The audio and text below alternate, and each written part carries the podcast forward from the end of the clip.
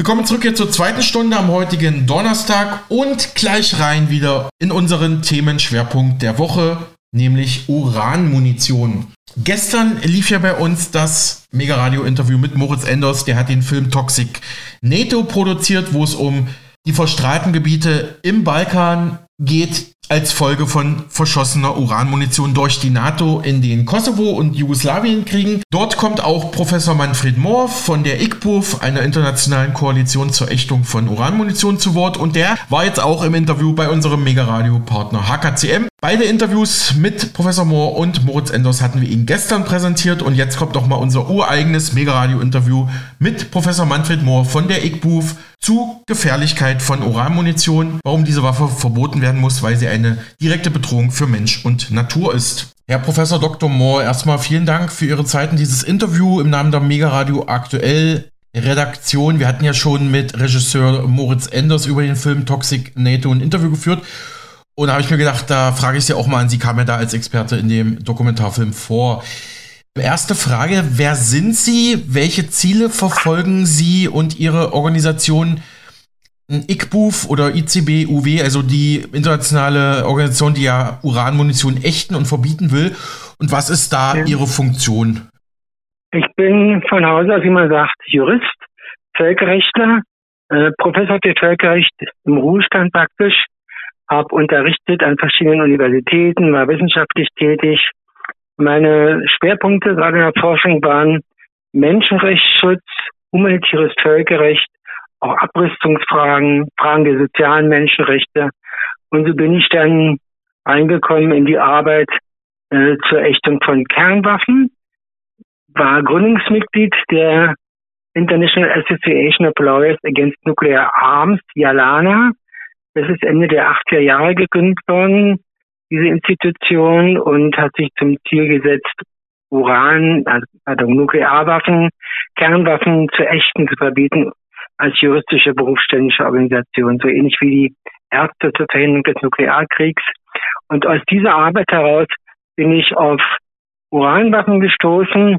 So Anfang der 2000er Jahre war der jetzt ein Hype in den Medien und wir dachten in der Jalana, man müsste sich damit mal beschäftigen.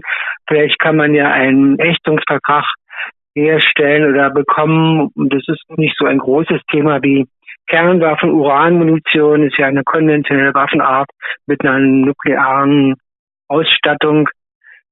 Das hat bis jetzt noch nicht funktioniert, aber so fing die Arbeit damals an bei ICBU, gegründet 2003 in der Nähe von Brüssel, einem kleinen Ort namens Berla. Mhm. Und seitdem bin ich in diesem Netzwerk Co-Chair, wie wir sagen, oder Co-Sprecher, Co-Vorsitzender. Die andere Co-Vorsitzende, der andere Co-Chair ist Ria Berhauf, eine belgische Friedens-Antikriegsaktivistin, die in Löwen lebt, auch an Stadt in der Nähe von Brüssel.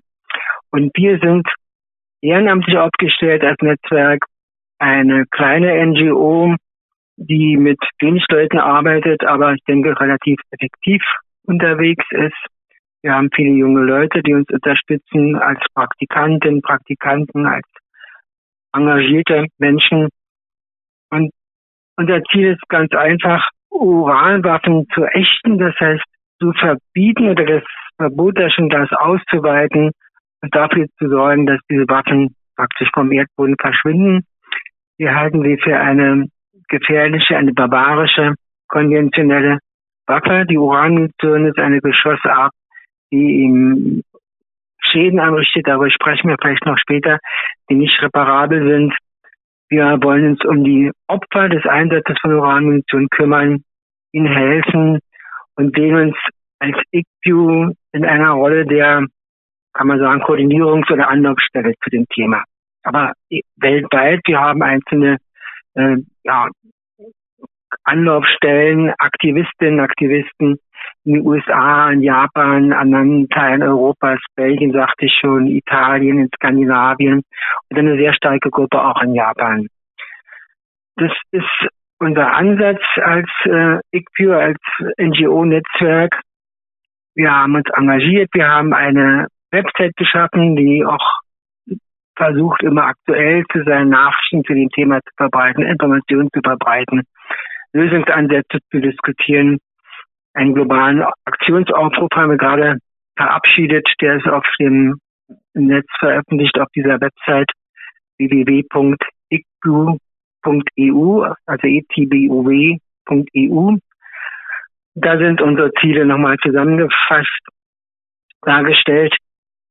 Wir haben also 20 Jahre lang gearbeitet für dem Thema und können jetzt feststellen, dass wir mittlerweile angekommen sind, international und auch global und wahrgenommen werden also eine NGO mit der Spezialität Uranmunition. Es gibt ja viele Äußerungen dazu, auch in den Medien, äh, Artikel, diverse Programme, Darstellungen, andere NGOs befassen sich damit, aber wir sehen uns als Spezialorganisation, als Spezial-NGO zu dem Thema Uranmunition.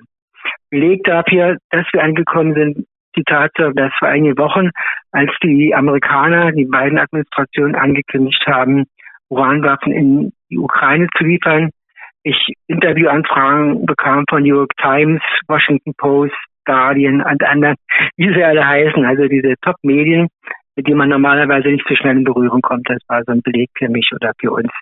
Okay, wir sind da, ich, man kennt uns, wir werden insoweit wahrgenommen und ja, man setzt sich mit uns auseinander. Hm, na, vielen Dank erstmal. Bei uns lief ja seit Oktober einige Male das Interview mit unserem Sender mit Moritz Enders zu seinem neuen Film Toxic NATO, Toxic NATO. Trittern Alexic Long Way to Justice. Am 6. November, da fand ja nämlich in München eine ICBUF-Konferenz, also eine Konferenz, eine Tagung von ihrer Organisation stattfand, wo sie ja auch moderiert haben mit Moritz Enders und wo der Herr Alexic, der Anwalt aus dem Kosovo, auch da war. Das fand im Rahmen der Münchner Friedenswochen statt und da wir auch viele Hörer im süddeutschen Raum haben, haben wir nochmal unsere Hörerinnen und Hörer aufgerufen, wenn sie Zeit haben, da vielleicht mal vorbeizugucken. Im KKV Hansa-Haus war das ja. Wie, wie war die Veranstaltung, Herr Professor Mohr? Erstmal vielen Dank, dass Sie den Aufruf verbreitet haben, Herr Boos. Das hat offensichtlich gewirkt. Die Veranstaltung, diese Abendveranstaltung am Montag, den 6. war quasi rammelvoll bis auf den letzten Platz gefüllt, der Saal. Ein sehr interessiertes, sehr waches Publikum, äh, sachkundig zum großen Teil, viele Fragen. Die Veranstaltung zog sich über drei Stunden hin, inklusive Filmvorführung. Das zeigt ja, dass großes Interesse vorhanden war. Niemand war müde am Ende. Wir haben dann noch ein Abschlussfoto gemacht vor unserem ICBO-Banner. Also rundum gelungen. Mit Moritz Enders verstehe ich mich sehr gut. Seit der Filmarbeit auch vorher schon zu dem Thema, wir tauschen uns aus. Er hat sich engagiert eingebracht. Es gab viele Fragen zu seiner Arbeit als Filmemacher und es gab sehr viele Fragen an meinen Freund und Kollegen Ridwan Alexic, der eingeflogen war im letzten Moment. Er ist ja sehr viel beschäftigt, sehr viel unterwegs. Seine Tochter war dabei, eine seiner Töchter, die hat ein bisschen mit Übersetzen geholfen. Äh, sein Auftreten auf der Veranstaltung und drumherum hat sehr beeindruckt. Es macht ihm doch einen Unterschied, jemanden zu sehen, persönlich zu erleben, ihm Auge um Auge sozusagen gegenüberzustehen im Vergleich zu bloßen Mediendarstellungen, jetzt nicht gegen Radioarbeit, aber wenn man nur Mails verschickt, hin und her schickt und äh, und zu einen Textkontakt hat, dann ist das doch was anderes. Also die beiden im Raum zu haben bei der Veranstaltung vorher und nachher war eine sehr gute Sache, sehr gut angekommen, war sehr anregend. Das heißt, die Veranstaltungen in München jetzt, die waren ja umrahmt noch von zwei kleineren Veranstaltungen. Es gab vor der Abendveranstaltung noch ein Arbeitstag von ECBU mit einigen wenigen Aktivisten, Aktivisten, die sich arbeitsmäßig ausgetauscht haben. Es gab noch eine, Art Nachklappveranstaltung am Diensten Vormittag. Ich dachte, wenn man schon mal in München ist, dann kann man ja auch ein Frühschoppen vielleicht ansetzen und nannte das Ganze die U-Frühschoppen am 7. Spätvormittag auch gut besucht. Eine kleinere Gruppe von Menschen, die zum Thema zusammenkamen, die sich ausgetauscht haben. Im Mittelpunkt stand gerade auch dann am Dienstagvormittag die Frage, wie kommen wir mit dem Thema weiter voran? Vor dem Hintergrund der beiden Kriege, die jetzt quasi im Gange sind, vor unseren Augen ablaufen, ganz scheußlichen Effekten, wie die betroffenen Menschen auf, auf allen Seiten auch unter Umständen verbunden durch den, mit dem Einsatz von DU-Munition, anderen barbarischen Waffen, Kampftechniken. Das schwebte also die ganze Zeit auch, äh, stand im Raum und war der Hintergrund für unsere sehr auch emotional geprägten Diskussion was machen wir zum Thema Uranmunition, wie schaffen wir es gerade in so einer Kriegssituation, viel um Militäreinsätze geht, um Waffentechniken, um Waffenlieferung, trotzdem weiter äh, das runterzufahren und die Uranmunition quasi wegzubekommen. Eine Erkenntnis auf jeden Fall war und ist, wir müssen uns mehr vernetzen. Die Leute, die Menschen, die sich in diesem Bereich engagieren, müssen voneinander wissen. Äh, wenn es ein, zwei sind, die sich irgendwo weltweit damit beschäftigen, dann reicht das nicht. Es ist ein Spezialthema. Es verlangt besondere Kenntnisse, besondere Kampagnen, Engagementsformen, EU-Munition. Aber es ist eines, wo sich lohnt, Engagement einzubringen. Weil wenn wir Uranmunition ächten und diese Form der barbarischen Kriegführung aus der Welt schaffen mit unseren Argumenten, mit unserem Kampf, machen wir etwas gegen den Krieg als solchen. Zeigen wir, dass Krieg niemals eine Lösung sein kann für Konflikte über diese Spezialthematik, die Munition. Das wurde klar und die Vernetzung ist vorangegangen. Das ist ein, ein wichtiges Ergebnis dieser Münchner Veranstaltung. Wir haben neue Kontakte, wir haben neue Freundinnen, Freunde gefunden. Es gibt die Idee in München von ICBU eine Art Dependance, eine lokale Gruppe zu etablieren. Das ist also alles sehr positiv und sehr anregend und ja, tut uns gut, dass wir auf diesem Weg vorankommen. Ein interessanter Effekt war dann noch dieser Münchner Veranstaltung, wie kürzlich auch weltweit, das EQ, das ja schon 20 Jahre international besteht, zehn Jahre übrigens in Deutschland, in München gegründet wurde, als deutsche Ablegerinstitution, das ICBU gewissermaßen zu den Wurzeln zurückfindet und zwar auch personell. In München war der Effekt, wie wir ihn noch international hatten, dass alte, in Anführungszeichen, Mitstreiterinnen, Mitstreiter wieder sich gezeigt haben, wieder dazugekommen sind in die Gremien, die wir haben. Wir haben so eine Art Steering Group reingehen und uns praktisch bei der Wiederbelebung und Aktivierung helfen. Mhm. Vielleicht so viel zu München, also eine mhm. gelungene Veranstaltung. Wir hatten am Rande ein paar technische Probleme mit Zoom, das kann immer mal passieren, aber äh, das lässt sich reparieren, das nächste Mal besser machen. Äh, jedenfalls unbedingt vor Ort waren das sehr gute Treffen und, und sehr beeindruckende Veranstaltungen. Genau, Sie hatten es schon angesprochen. Wie kam denn die Zusammenarbeit für den Dokumentarfilm Toxic NATO mit Herrn Moritz Enders, dem Regisseur, zusammen, den wir auch interviewt hatten? Und wie waren die Dreharbeiten für Sie, Herr Professor Mohr? Die Verbindung mit Moritz, mit Moritz Enders geht zurück auf die Symposien, die nicht stattgefunden haben. Nicht ist der Lebens- und Wirkungsort von Sudan Alexic. Er hat da seine Kanzlei, er hat sie auch an anderen Stellen in Serbien, aber nicht ist der Schwerpunkt. Nicht eine Stadt in Südserbien, in Deutschland nur nicht so bekannt, aber eine wichtige, eine sehr lebendige, sehr geschichtsträchtige Stadt. Konstantin der Große, der römische Kaiser, hat da seine Jugend verbracht. Es gibt eine äh, alte Burganlage, es gibt einen schönen Fluss, Berge mhm. drumherum. Mhm. Äh, sehr angenehm.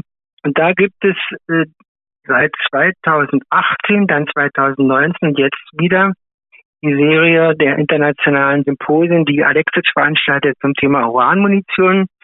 Das letzte Symposium in diesem Jahr war dann thematisch weitergezogen, Uranmunition, Umweltzerstörung durch Krieg, was ich eine gute Ausrichtung finde. Und bei dem Symposium 2019 bin ich mit ähm, Moritz zusammengetroffen andere internationale Teilnehmerinnen und Teilnehmer waren auch da, aber da fiel mir auf, als Filmemacher, wir kamen ins Gespräch und da entstand die Idee, einen Film mit und über Alexic zu machen, mich da dann einzubinden als einen Experten, der das Ganze auch noch weiter kommentiert, eine Rolle hat im Film.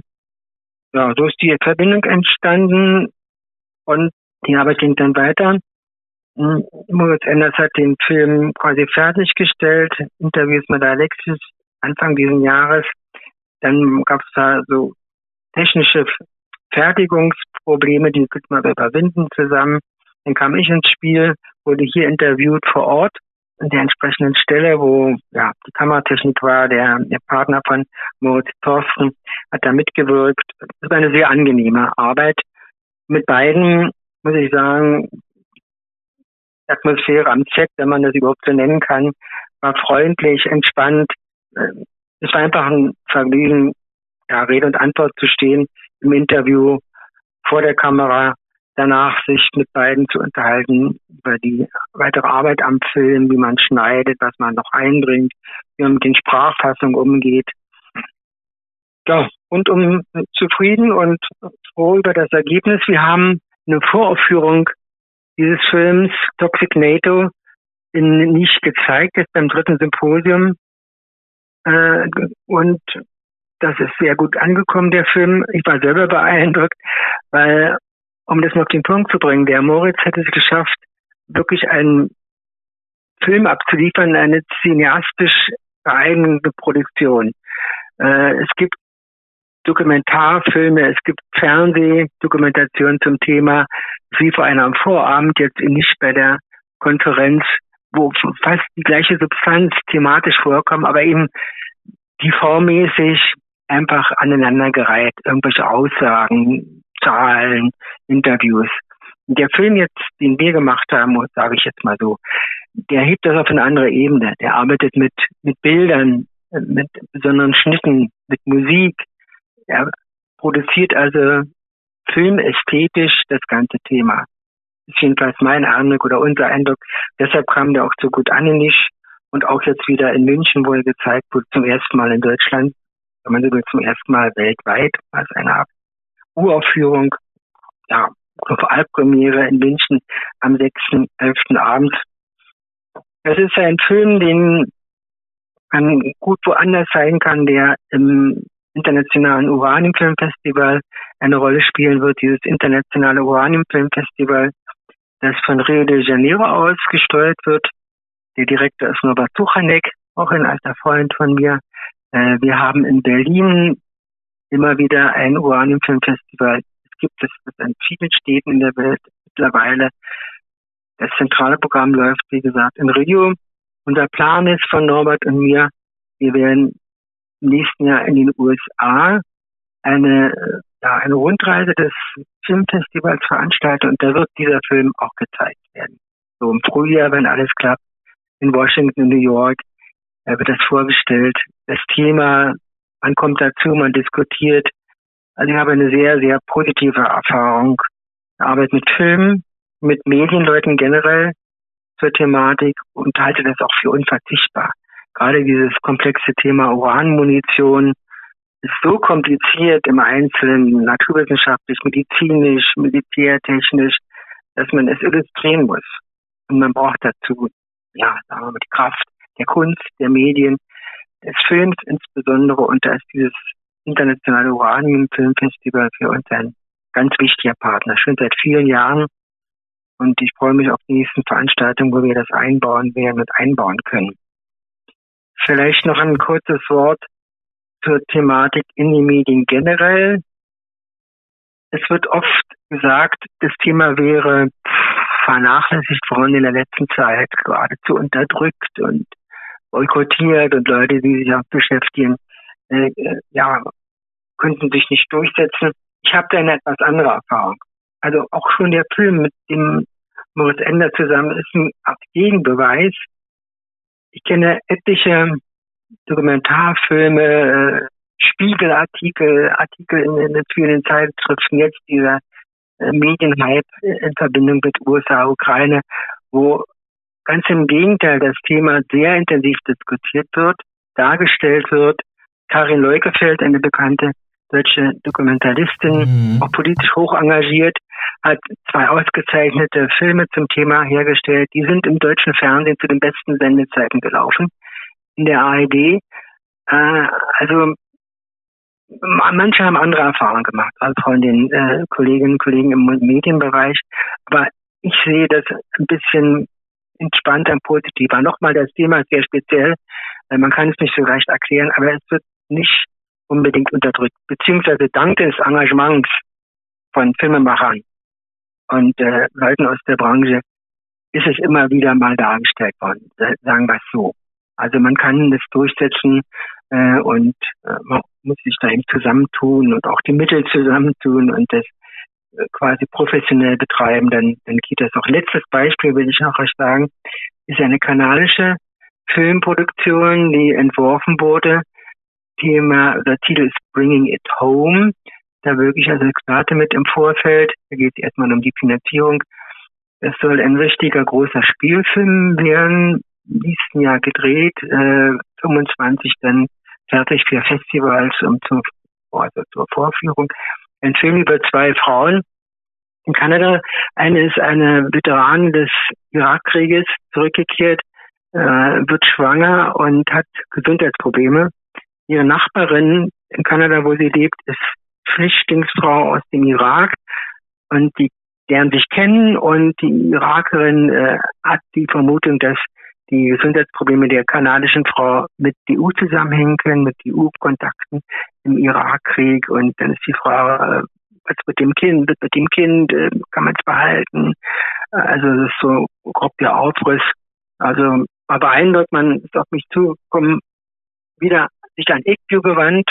Wie ich eingangs sagte, man nimmt uns wahr zum Thema, um da Informationen zu haben, zu checken. Und ich habe jetzt mit dieser Filmgruppe zusammen auch unheimlich beeindruckend, die engagierten Menschen ja, kennenzulernen, sich einzubringen, es zu fördern.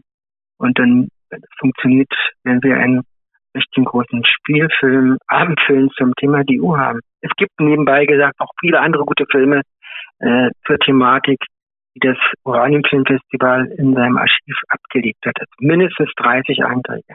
Kleine Spielfilme, Dokumentarfilme, längere Filme, ein großartiger Film von Lisa Camillo äh, mit dem Titel Balentes. Da geht es um Sardinien, um die Truppenübungsplätze, die Verseuchungen, die da angerichtet wurden, auch von der NATO.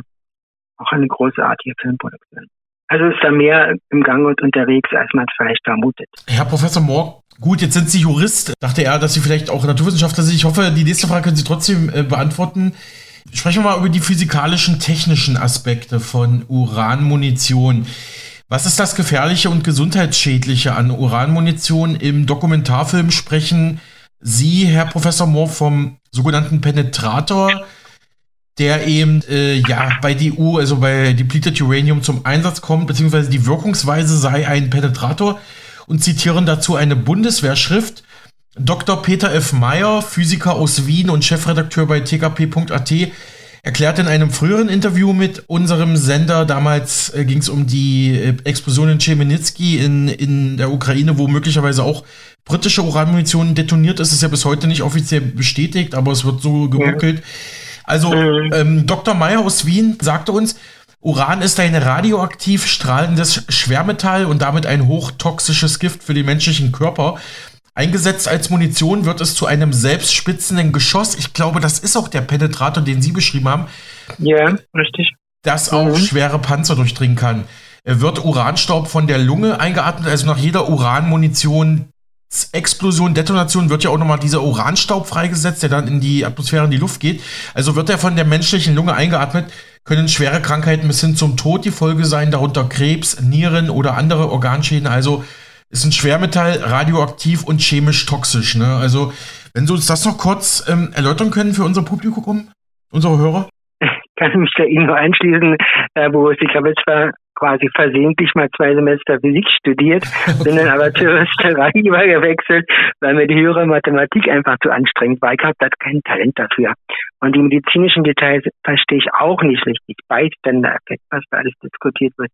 Das, was Sie zitieren von Dr. Meyer ist einfach hundertprozentig zutreffend. Genau so ist es, genau das ist es. Wobei man dazu sagen muss, entscheidend aus meiner Sicht jedenfalls ist die chemische Toxizität. Das Ganze ist verbunden mit Radioaktivität, macht es dadurch besonders äh, gefährlich, auch die Verbreitungsarbeit äh, Art einer einer Feinstaubwolke, Nanopartikel, große Feinstaubkörner bilden sich, dringt dieses Gift diese Substanz schnell in den Körper ein. Beim Aufprall des Geschosses auf die Panzerung äh, verbrennt das Ganze ja und die Wolke entsteht. Aber der eigentliche Effekt ist ein Effekt der, der chemischen Giftigkeit. Ich will das deshalb betonen oder schreibt, unterstreicht das deshalb, weil in der Diskussion über der vergangenen Jahre, als das quasi als Thema hochkam in den 2000 auch im Rahmen der Bundeswehr, man immer diese Radioaktivität nur gesehen hat. Stellen Sie sich vor, es gab sogar mal einen Arbeitskreis Uranmunition beim Auswärtigen Amt. mhm. guten Zeiten hatten okay. wir mal. Aha. Und da gab es mehrere Treffen und da waren dann Kollegen, Kollegen aus der Friedensbewegung, Chemiker. Stelle zu sagen, dass äh, man früher und bis in die Gegenwart immer Radioaktivität als Gefährdungsmoment herausstellt und dann sagt, das ist aber nicht so hoch, es ist ja Niedrigstrahler, Alphastrahler und äh, das ist nicht so schlimm wie natürliches Uran und so weiter. Und wenn man eben nur diese Seite sieht, dann kann man in der Diskussion schnell quasi hinunterfallen. Und selbst die Bundeswehrvertreterinnen und Vertreter haben zu Schluss gesagt, okay, chemische Toxizität haben wir noch gar nicht so richtig gesehen, das muss man wohl mit dazu nehmen. Deshalb ist es wichtig, diese Korrelation zu betonen, wobei sich beide Aspekte gegenseitig verstärken. Aber nur die Radioaktivität zu sehen ist, ist zu wenig. Man muss sehen, dass sich das gegenseitig hochschaukelt. Übrigens zitiere ich die Bundeswehrschrift dazu, eine Bundeswehr-Druckschrift, mhm. weil ich damit zeigen will, dass das Militär sehr wohl die Gefährlichkeit von DU und DU-Munition sieht. Also äh, auch in der Diskussion über die Jahre die Behauptung, generell Uranmunition ist nicht riskant, das ist wurde nie so richtig als Krankheitsursache nachgewiesen. Auf der anderen Seite das Militär, die Bundeswehr, äh, US Army mit detaillierten Schutzvorschriften für den Umgang mit DU-Munition oder DU-Munitionsresten. Also das, das beißt sich natürlich äh, ineinander und kann mich an eine Diskussion mit Bundeswehr äh, Menschen erinnern, die dann gesagt haben, äh, uns war das eigentlich alles klar und äh, das war auch praktisch äh, intern dann so weitergelaufen mit den Schutzvorschriften. Aber ihr, die Zivilgesellschaft, habt da auch so ein großes Fass gemacht und das an die große Glocke gehängt, dass eine Riesendiskussion entstanden ist. Also quasi wir, Zivilgesellschaft, wir sind schuld, dass das eine riesenpolitische Debatte gibt, was natürlich Unsinn ist.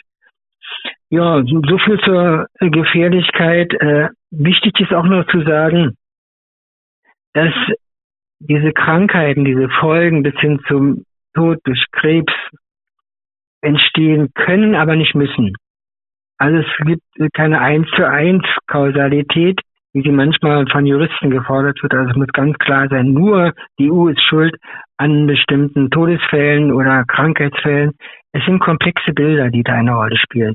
Balkan-Syndrom ist ein Name dafür oder Golfkriegssyndrom.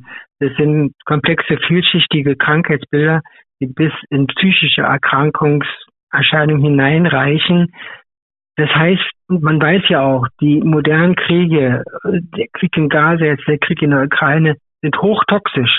Da sind so viele Gifte im Einsatz, äh, bis hin zu Panzerbenzinresten, weiß der Teufel, äh, weißer Phosphor, verschossene alles Mögliche wirkt zusammen auf den Körper und führt zu diesen Erscheinungen. Und die EU ist dann unter Umständen nur ein Baustein in dem ganzen System, aber spielt auch eine Rolle. Und wir wollen das wegbekommen. Das heißt auch, dass wir mit Übertreibung vorsichtig sein müssen.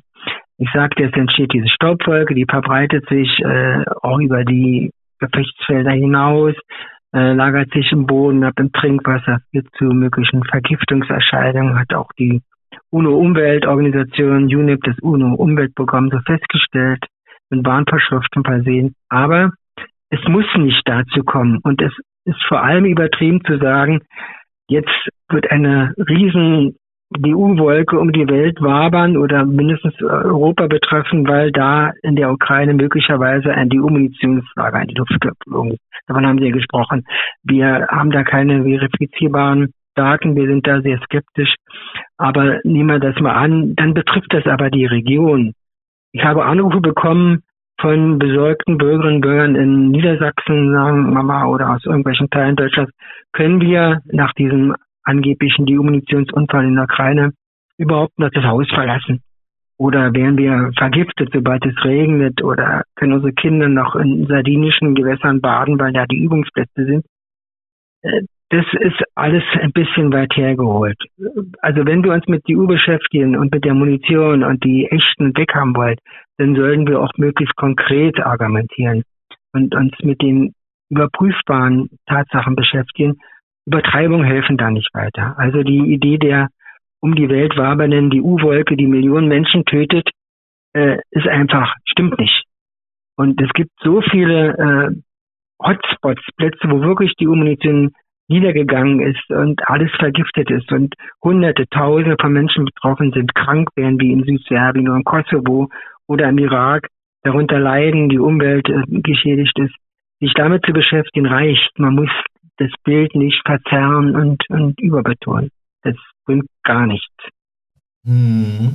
Vielleicht kann ich dazu noch sagen, dass überhaupt mhm. äh, die, die U-Thematik sehr stark mit der Umweltthematik ist. Wir haben ja den 6. November bewusst gewählt für die Münchenveranstaltung, weil es auch der UNO-Tag gegen Umweltzerstörung durch Krieg ist. Jedes Jahr gibt es diesen UNO-Tag und äh, seit Jahren auch in Verbindung mit der DU-Diskussion gibt es einen internationalen Diskurs, der immer mehr in die Richtung geht.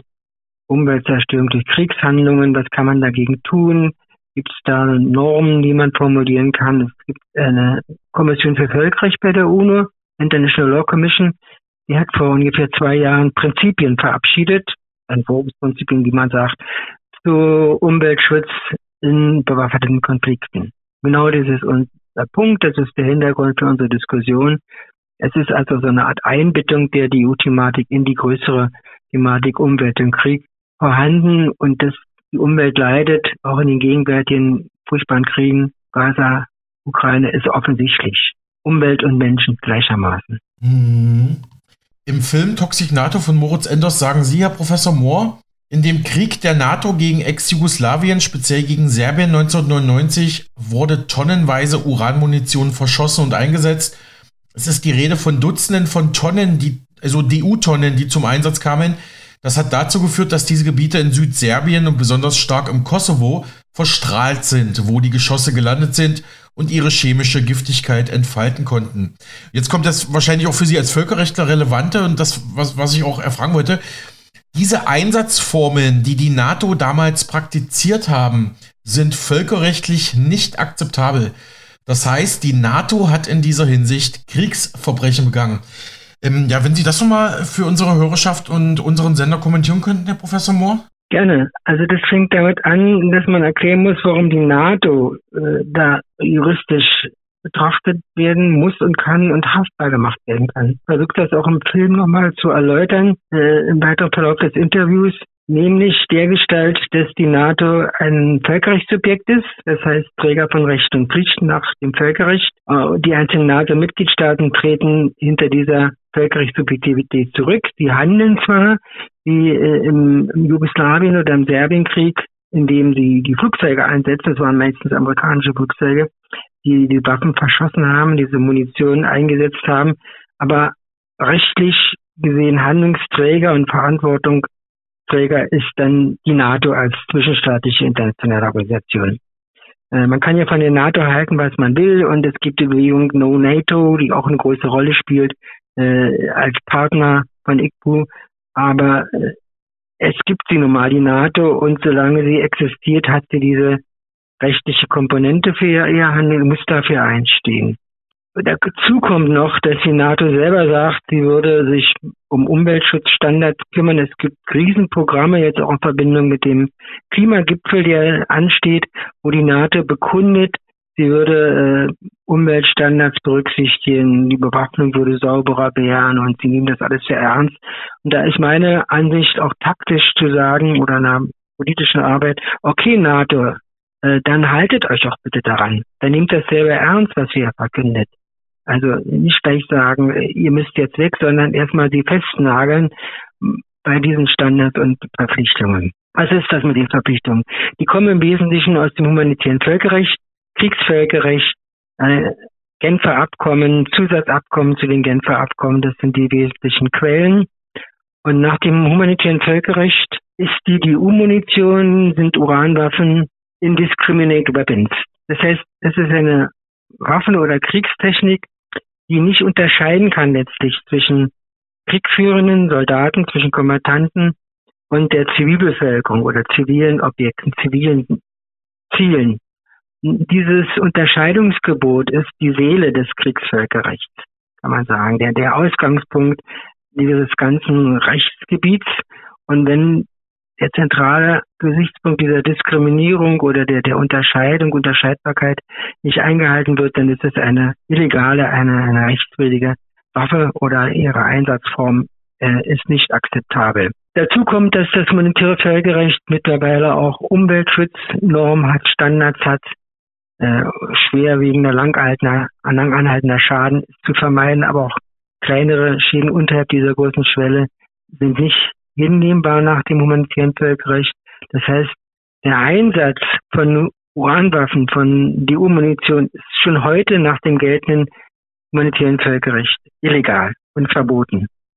Übrigens sind die U-Waffen aber dann auch keine Giftwaffen. Wenn wir über Toxizität sprachen, könnte man ja annehmen, okay, das ist eine, eine Giftwaffe, eine vergiftete Waffe oder Giftgas. Dann wäre ein Verbot ja sehr leicht zu formulieren. Das ist aber nicht der Fall, weil Giftwaffen sind nur die, die bewusst Giftwirkung zum Töten von Menschen einsetzen. Das macht die Uranmunition nicht. Das ist ein Effekt der Uranwaffe, diese Giftigkeit, aber die Zielstellung selber ist, Panzerung zu durchbrechen mit einem speziellen Geschoss. Zurück zu der Illegalität. Also, wie ich gesagt habe, eine unterschiedslos wirkende Waffe, eine besonders grausame Waffe, eine umweltschädliche Waffe. Man darf sie nicht einsetzen. Das heißt, humanitäres Völkerrecht wird verletzt, die Genfer Abkommen werden verletzt. Und wenn sie schwerwiegend verletzt werden, und das kann man hier annehmen, dann ist das automatisch ein Kriegsverbrechen. So sind Kriegsverbrechen definiert. Es gibt übrigens noch, wenn wir Genfer Abkommen gerade erwähnen, einen gemeinsamen Artikel 3, der sagt, man darf auch sich nicht beteiligen an der Unterstützung der Begehung von Kriegsverbrechen. Das ist zum Beispiel eine Frage, die man stellen kann in Bezug auf Großbritannien, USA, wenn die die Waffen liefern in die Ukraine und äh, die Ukraine das verschießt, dieses Material, was dann auch ein Kriegsverbrechen wäre, dann haben die liefernden Staaten sich vielleicht daran mit beteiligt. Das ist so eine äh, Seitenthematik aktuell. Zurück zur NATO und Serbien. NATO begeht Kriegsverbrechen, ist also haftbar zu machen. Die, die NATO-Führung äh, nach dem humanitären Völkerrecht äh, kann vor der UNO verurteilt werden dafür und so weiter. Das sind also Argumentationsmöglichkeiten, die Alexisch auch benutzt in seinem Verfahren. Er hat ja mittlerweile zwei Verfahren zu laufen in Serbien. Eins gegen die eigene Regierung, die serbische Regierung, weil sie die, die Uropfer nicht ausreichend betreut und ihnen hilft. Und zum anderen gegen die NATO, weil die damals die Munition verschossen haben. Die NATO macht jetzt Immunität geltend und damit muss man sich auseinandersetzen. Äh, das ist zum Teil kompliziert zu überwinden, sodass erstmal der Prozess gegen die eigene, gegen die serbische Regierung vielleicht erfolgreicher sein kann. Aber dass Alexis quasi den Mut hat, auch die NATO unter Anklage zu stellen, ist schon äh, sehr bewundernswert und schafft ihm auch viel Aufmerksamkeit. Ja, also Kriegsverbrechen stehen im Raum und man kann sie argumentieren. Sie würden auch heute wieder eine Rolle spielen, wie gesagt, im Ukraine-Krieg. Und da ist sehr interessant, dass der Internationale Strafgerichtshof äh, mit Sitz in Den Haag ja Untersuchungen angefangen hat zu Kriegsverbrechen und Menschlichkeitsverbrechen im Rahmen des Ukraine-Krieges. Und äh, da ist zwar Russland nicht beteiligt und die Ukraine hat nur die Verfahren eröffnet. Die sind ja auch, auch die Ukraine ist nicht Partner des Rom-Statuts, was den Internationalen Strafgerichtshof gegründet hat.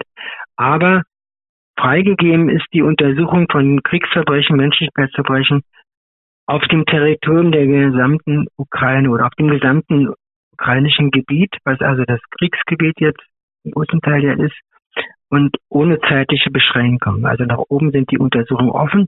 Ich will sagen, auch der Internationale Strafgerichtshof könnte juristisch gesehen, wenn er Daten hat, den möglichen Einsatz von DU-Munition auf der russischen oder auf der ukrainischen Seite untersuchen und zur Anklage bringen. Also interessante Möglichkeiten.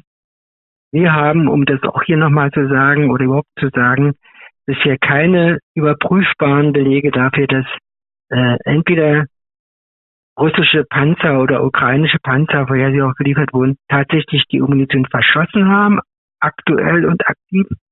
Die Munition ist da, das wissen wir. Die russische Seite hat das aufgrund der Panzerentwicklung. Wir haben auch die Bezeichnung der Geschosse da. Wir haben auch Alternativmunition. Äh, das russische Militär. Auf der anderen Seite sind die westlichen Waffenlieferungen ja zum Teil schon angekommen von britischer Seite. Schar-Munition mit dem Challenger britischen Panzer verbunden.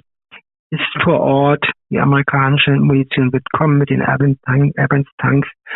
Also äh, potenziell steht die Frage im Raum auch beim aktuellen ukrainischen Krieg. Und dann wäre das auch eine Kriegsverbrechensthematik.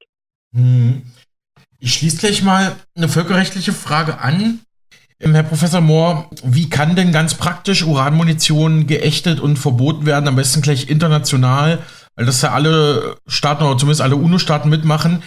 Ähm, und ähm, zweite Teilfrage, gibt es denn aktuell schon in der internationalen Politik, in der Weltpolitik irgendwelche konkreten Ansätze, Initiativen, dass man wirklich Uranmunition, Sie haben es gerade gesagt, auch der Einsatz jetzt zum Beispiel im Ukraine-Krieg, wobei es ja nicht die einzige äh, ähm, toxische Waffe, die da eingesetzt wird, haben Sie ja vorhin auch schon gesagt, aber ja. äh, mal bei den Uranmunition bleiben. Ja, und dritte Teilfrage dazu, welche Rolle könnte die Ihre Organisation, die ICBUF, äh, dabei spielen? Ne?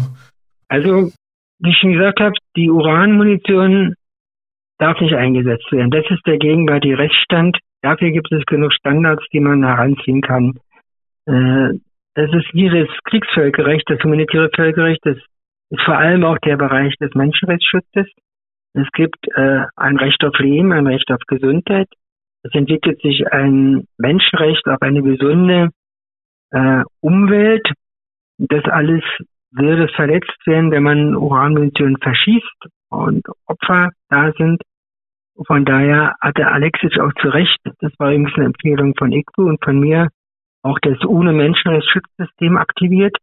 Es gibt den Hochkommissar für Menschenrechte in der UNO, es gibt ein Büro des Hochkommissars für Menschenrechte mit Sitz in Genf und dort werden Menschenrechtsbeschwerden gesammelt. Es war auf ganz leichte informelle Art und Weise jeder Mann oder jede Organisation oder jeder Anwalt, der Menschenrechtsverletzungen sieht oder erleidet und davon weiß, kann dieses Büro informieren auf elektronischem Wege. Es gibt Fragebögen, die man einfach ausfüllt, den Knopf drückt und abschickt.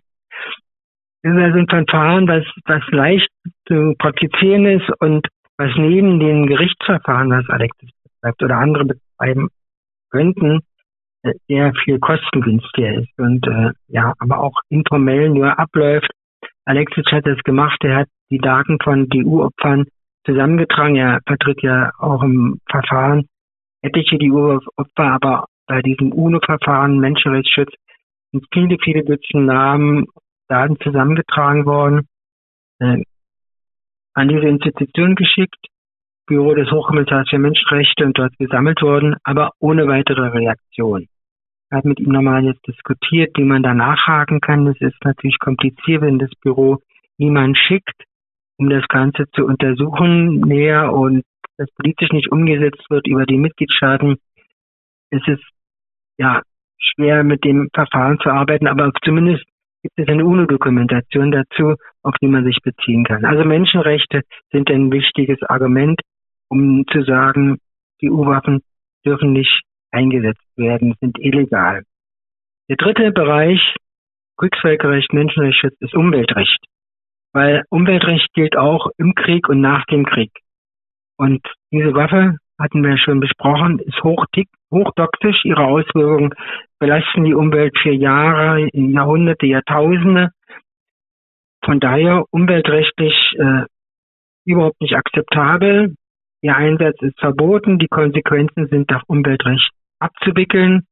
Polluter Pays Principle, ganz einfach. Also derjenige, die Firma, der Staat, die Institution, die Umwelt schädigt, muss für die Schäden aufkommen im Nachgang.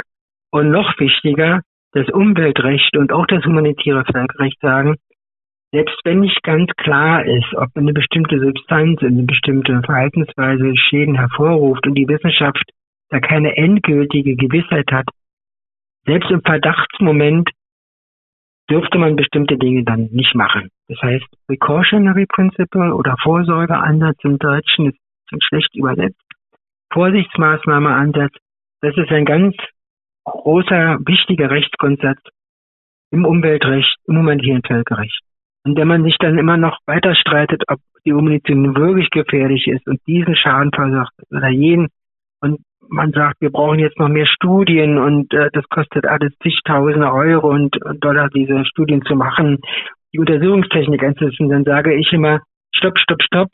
Wir wissen, dass die Munition höchstwahrscheinlich gefährlich ist und höchstwahrscheinlich diese Folgen hat. Es ist ein riskanter Stoff, eine hochriskante Kriegstechnik nach Vorsorgeansatz verboten. Darf man nicht machen und muss für die Konsequenzen einstehen. Und das Geld für die Untersuchung die weiteren Techniken der Aufarbeitung sollte man sich sparen und den Opfern zugutekommen lassen oder für die Umweltsanierung einbringen.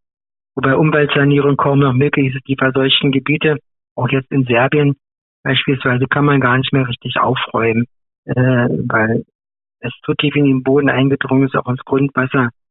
Es bleibt nur die Alternative, die Waffe nicht zu verwenden. Also Prävention ist der entscheidende Punkt dabei.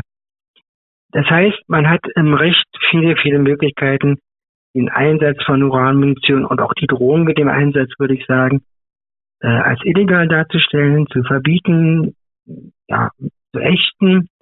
Die eigentliche Ächtung im Sinne des, des Bannens, Banning im Englischen, der Uranmunition würde aber heißen, dass auch die bloße Existenz der Munition verboten ist, dass man sie nicht modernisieren darf, entwickeln darf, weitergeben darf. Das wäre die umfassende Ächtung und die verlangt einen Vertrag. Da bräuchte man eine Konvention nach dem Muster der Cluster Munitions, der Streubombenkonvention, Landminenvertrag, Chemiewaffen, Biologiewaffen, Übereinkommen und letzter großer Erfolg, mit dem wir vor Jahren nie gerechnet hätten, nach dem Muster des Verbotsvertrags für Atomwaffen. Dieser Vertrag ist noch nicht da. ICTU hat einen Entwurf vorgelegt, der immer noch in unseren also Archiven ist, der immer noch aktuell ist. Und da ist jetzt ganz einfach die Idee und das werden die nächsten Schritte sein von ICTU, diesen Vertragsentwurf quasi wieder hervorzuholen, ihn zur Diskussion zu stellen, mit Expertinnen und Experten sich darüber auszutauschen ein, ein Treffen zu machen im nächsten Jahr, äh, ein Fachtreffen, um konkret anhand des Vertrages unseres Entwurfs zu diskutieren, wie kommen wir zu einem umfassenden Umwelt, äh, pardon, äh, Uranwaffenverbotsvertragsregime, äh, das dann eben heißt, dass die, dass die Vertragsstaaten auch die Waffe vernichten werden, die Bestände beseitigen werden und so weiter. Zwei Staaten der Welt haben übrigens entsprechende nationale Gesetze. Das ist zum einen Costa Rica und zum anderen Belgien. Bei Belgien spielt das eine große Rolle, wenn nämlich Uranwaffentransporte über belgische Häfen, Antwerpen etwa, abgewickelt würden in Richtung Ukraine, dann wäre das nach belgischem Recht verboten. Da müssten die belgischen Behörden einschalten. Also national gibt es diese zwei Staaten, die das schon als Gesetz haben. Wir wollen es aber als einen großen Vertrag verankern und würden uns dafür dann einsetzen. Parallel mit der Kernwaffenthematik und diesem Kernwaffenverbotsvertrag weil da sind die Fragen ähnlich. Auch da geht es um Opferschutz, um Umweltsanierung. In zwei Artikel im Atomwaffenverbotsvertrag, Artikel 6 und 7, die eine große Rolle spielen, auch bei dem Vertragsstaatentreffen. Der Atomwaffenverbotsvertrag jetzt in New York Ende des Monats sind diese beiden Normen, dieser Bereich sehr wichtig. Und da arbeiten wir parallel doch eben Hand in Hand mit, mit ICANN und mit anderen Organisationen. Genau, ICANN ist ja auch recht bekannt ähm, und macht auch ganz gute Arbeit, finde ich persönlich. Herr Professor, übrigens kannte ich auch die Organisation, wo Sie in den 80er Jahren aktiv waren, wollte ich auch nur sagen, die ist mir auch ein Begriff. Ja, wir kommen langsam zum Ende und schon mal recht äh, schönen Dank für Ihre Zeit bei diesem schweren Thema. Abschließende Frage, was sind nächste Projekte, Veranstaltungen, ja, Initiativen der ICBUF, äh, also der Organisation, der Sie angehören, die ja Uranmunition international ächten will? Ja, wie ich schon angedeutet habe, wir versuchen unseren Vertragsentwurf wieder zu lancieren zum Verbot zur umfassenden Ächtung von Uranwaffen. Es gibt auch eine Kurzfassung von, es gibt eine deutsche, eine englischsprachige Fassung. Das ist das eine. Äh, wir haben das bisher noch nicht so richtig diskutieren können. Äh, der Vertragsentwurf wurde registriert, auch in Verbindung mit diesen äh, USA-Diskussionen und, und im Medienhype, der war, habe ich Artikel gefunden, wo man erstmal ICBUF identifiziert, hatte ich auch schon erwähnt eingangs, und auch sieht, dass wir einen Vertragsentwurf haben. Also darauf gehen wir zurück, den ziehen wir praktisch, wie gesagt, mal aus der Tasche und machen da aus einer Veranstaltung, ein Webinar, wie immer man das nennen will. Die andere Arbeitsrichtung wird sein, dass wir uns bemühen, stärker in die UNO vorzudringen, einzudringen mit unserem Thema Es gibt in der UNO einen Prozess der Generalversammlung. Alle zwei Jahre verabschiedet die UNO-Generalversammlung eine Resolution zu Armaments äh, containing depleted uranium. Das heißt also Bewaffnung, worunter man auch äh, also Schutzmetall versteht, also nicht nur die aktive Bewaffnung, sondern auch Schutzstrukturen, die die EU enthalten. Und diese Resolutionen enthalten doch wichtige Punkte. Sie sind überwiegend erstmal prozedurale Resolutionen, das heißt, sie halten das Thema in der Diskussion, aber sie sind auch wichtig, weil sie von Transparenz beispielsweise sprechen, aus einem Grund, dass das heißt, die Staaten, die äh, Uranmunition verschossen haben, sollen auch angeben, was und wo sie verschossen haben. Also sonst kann man nicht aufräumen. Das hat bisher nach langen Drängen auch der UNO Großbritannien allein getan im Fall des Balkankrieges. Äh, die USA weigern sich, die Daten rauszugeben. Der andere Grundsatz äh, ist ganz wichtig, man soll den betroffenen Regionen helfen. Die sind meist so arm und schwach und unterentwickelt, dass sie aus eigener Kraft das nicht schaffen, wie im Nahen Osten, wie auch äh, in Südserbien, Kosovo, wo das Gesundheitssystem Schwierigkeiten hat, also wirklich die Menschen zu erreichen und unbedingt Hilfe auch eingebracht werden muss. Natürlich würden zuerst die Uranmünzen verschließenden Staaten da in der Pflicht sein, aber wenn die das nicht machen, dann die internationale Gemeinschaft oder andere Staaten oder durch Hilfsfonds. Das ist der zweite Grundsatz dieser Generalversammlungsresolution. Der dritte, auch sehr wichtig, hat ihn schon erwähnt, Vorsorge. Man nimmt direkt Bezug auf den Precautionary Approach, Vorsorge oder Vorsichtsmaßnahmen im Prinzip und erwähnt es in den UNO-Texten. Und in diesem Prozess versuchen wir als ICBU reinzukommen als NGO. Äh, ICBU hat einen UNO-Status. Nach dem Wirtschafts- und Sozialrat ECOSOC werden UNO sozusagen Berechtigung vergeben. Wir haben einen bestimmten Status, der immer wieder erneuert wird und der uns erlaubt, in der UNO zu agieren, Stellungnahmen abzugeben, schriftlich, mündlich. Wir sind beteiligt an Umfragen. Eine letzte Umfrage gab es zur New Agenda for Peace ist das letzte große geopolitische Projekt der UNO im Moment, was läuft. Und wir haben da eingebracht eine Stellungnahme zum Thema Uranmunition und auch zu unserem Vertragsentwurf und bemühen uns dann quasi in die, ohne Diskussion hineinzukommen mit unserem Vertragsentwurf. Was auch immer voraussetzt, dass sich mit, ohne Mitgliedstaaten darum kümmern, initiativ werden, das Ganze einbringen, weil nur als NGO äh, kann man quasi die UNO nicht aufrollen und bewegen. Es braucht immer äh, staatliche Akteure. Und die UNO ist eben so stark und so schwach, wie die UNO-Mitgliedstaaten sie haben oder sie, sie gestalten wollen. Das sind so Ansatzpunkte. Also die Lobbyarbeit wird verstärkt, auch im Lande. Ähm, wir sind mit Bundestagsfraktionen im Gespräch, vor allem auch mit den, mit den Grünen, schon seit längerer Zeit, mhm. versuchen das alles zu aktivieren. Das Europäische Parlament spielt eine Rolle. Es hat vor Jahren sehr gute Resolutionen zur EU-Thematik verabschiedet, eine Ächtung von die munition gefordert. Das alles wird quasi wieder aktiviert, setzt aber voraus, dass wir die Kapazitäten auch haben und behalten. Nochmal ganz zum Ausgangspunkt, wir sind klein, aber fein. Das heißt, äh, ehrenamtlich, weitestgehend nur ehrenamtlich unterwegs an der Spitze mit unseren Gremien, mit den jungen Leuten und dann sind irgendwann auch die Möglichkeiten begrenzt. Aber dann steht eben die Frage im Raum, können wir uns eine Lobbyreise nach New York leisten oder nicht? Oder äh, ja, man zahlt viel aus eigener Tasche als friedensengagierter Mensch, aber irgendwann äh, reicht dann das Geld tatsächlich nicht mehr. Und dann brauchen wir Verbündete, das sind größere NGOs, insbesondere die Ärzte zur Verhütung des Atomkrieges, IPPNW, äh, das Internationale Friedensbüro unterstützt uns, Jalana natürlich, die Vigilance for Peace in den USA unterstützen uns. Da haben wir menschliche und auch materielle Ressourcen und versuchen das ja effektiv einzusetzen. Wir sagen, wir haben viel vor im nächsten Jahr. Äh, vieles läuft auch über die Website, über Webinare, Dinge, die dann nicht so viel Geld kosten. und ähm, werden wir sehen, wie wir vorankommen. Wir bleiben aber optimistisch und denken, irgendwann ist das Thema auch erledigt und ist die Waffe tatsächlich verschwunden. Im Moment sieht es nicht so aus.